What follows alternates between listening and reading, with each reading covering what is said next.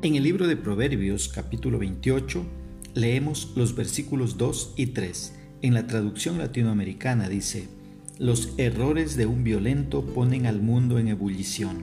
Con un hombre inteligente vuelve la calma. El hombre malo que explota a los pobres es como una lluvia devastadora que deja sin pan. Quiero leerte este mismo pasaje bíblico en la traducción Reina Valera de 1960. Dice, por la rebelión de la tierra, sus príncipes son muchos, mas por el hombre entendido y sabio permanece estable. El hombre pobre y robador de los pobres es como lluvia torrencial que deja sin pan. Es bueno comparar la escritura con la escritura para poder entenderla de una mejor manera. ¿Qué es lo que nos expresa el escritor? Nos dice que tener muchos príncipes, gobernantes o funcionarios en poco tiempo no se considera una bendición, sino más bien es una señal de la mala administración marcada por la corrupción.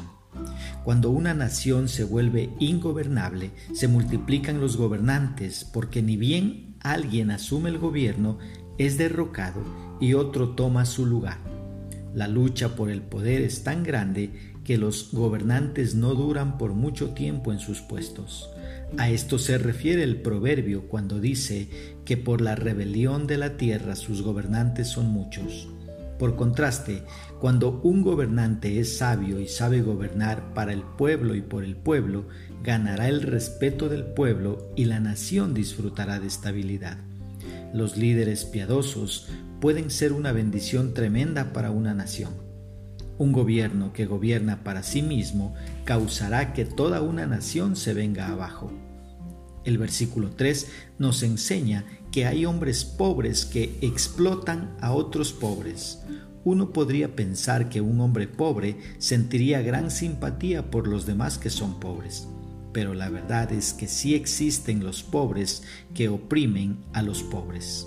Clark dijo, nuestro Señor ilustra este proverbio muy bellamente por la parábola de los dos deudores, allí en Mateo 18:23. Aquí los pobres oprimieron a los pobres. ¿Y cuál fue la consecuencia? Los pobres opresores fueron entregados a los verdugos y la deuda perdonada fue cargada a su cuenta, porque no mostró misericordia. Los comparativamente pobres a menudo son sorprendentemente poco caritativos e insensibles hacia los pobres reales. Esta gente son como lluvia torrencial que deja sin pan, dice el proverbio. Esta lluvia torrencial deja al pueblo hambriento y sin esperanza. También lo es el efecto de un hombre pobre que oprime a los pobres. Bridges dice, Poner a un derrochador sin principios en el poder será como una inundación destructiva. ¿Cómo podemos aplicar esta porción bíblica a nuestra vida? Primero, permitiendo que la honestidad gobierne nuestro hogar, para que así los futuros gobernantes sean instruidos para gobernar con integridad. La corrupción no es culpa del gobierno. Aunque no quieras aceptarlo, empieza en casa. Una segunda aplicación buscando ser un buen aporte para la familia, la sociedad y la iglesia.